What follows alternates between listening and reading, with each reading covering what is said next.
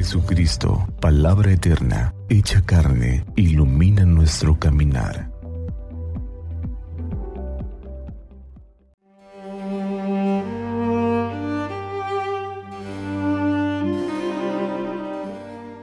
...4 de junio, Domingo de la Santísima Trinidad... ...del Santo Evangelio según San Juan, capítulo 3, versos del 16 al 18...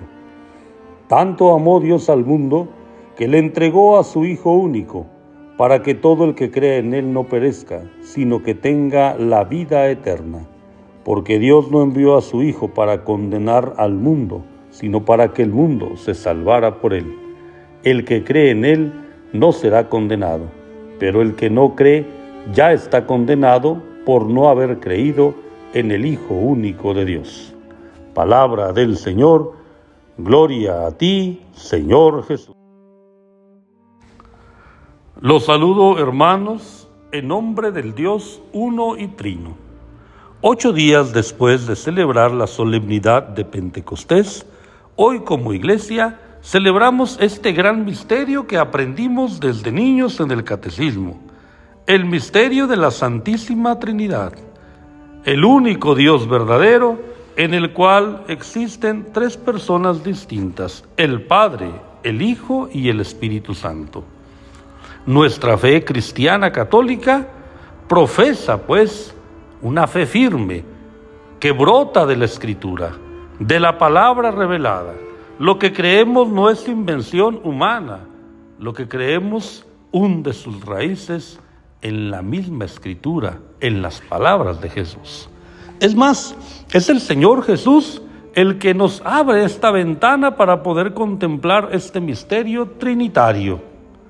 Él es el que nos dice que nuestro Padre es un Padre amoroso, que siempre está con las manos extendidas, que Él es paciente y que espera nuestro retorno, que Él desea que estemos siempre con Él en su casa, que Él nos ama si somos buenos o no somos buenos, porque somos sus hijos y nos ama con amor de Padre, de Padre amoroso y de Padre lleno de misericordia es Jesús, el que se reconoce como enviado del Padre, como el unigénito, y al que el Padre envió no para condenar el mundo, sino para que el mundo se salvara.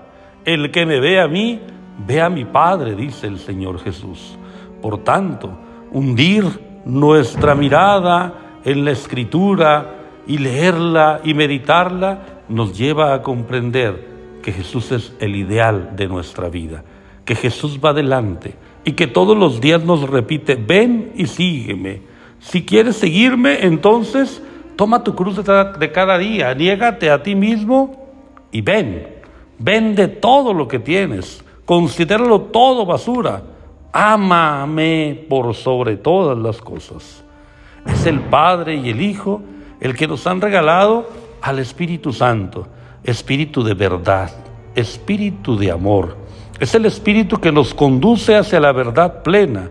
Es el Espíritu que nos va guiando. Es el Espíritu que nos ilumina y nos ayuda a decidirnos siempre por aquello que nos hace mejores personas, que nos hace mejores hijos de Dios.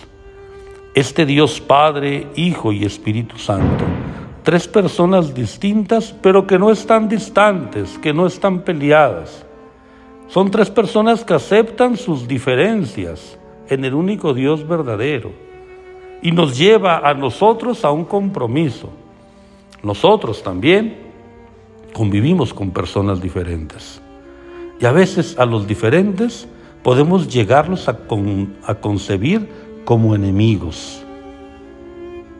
Si creemos en el Dios Trinitario que acepta lo diferente, que el otro lo enriquece, entonces apliquémonos en ese camino.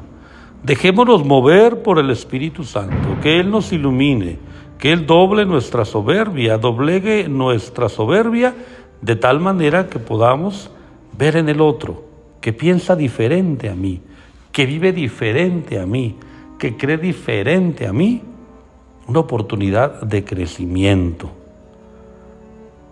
El amor tiene que prevalecer sobre cualquier diferencia. No importa si tú no piensas como yo, si tú no vives como yo, si tú no crees como yo. Porque Dios es amor, yo estoy invitado a amar. A repetir los gestos y las palabras de Jesús en la cruz. Padre, perdónalos porque no saben lo que hacen. A perdonar siempre y amar siempre.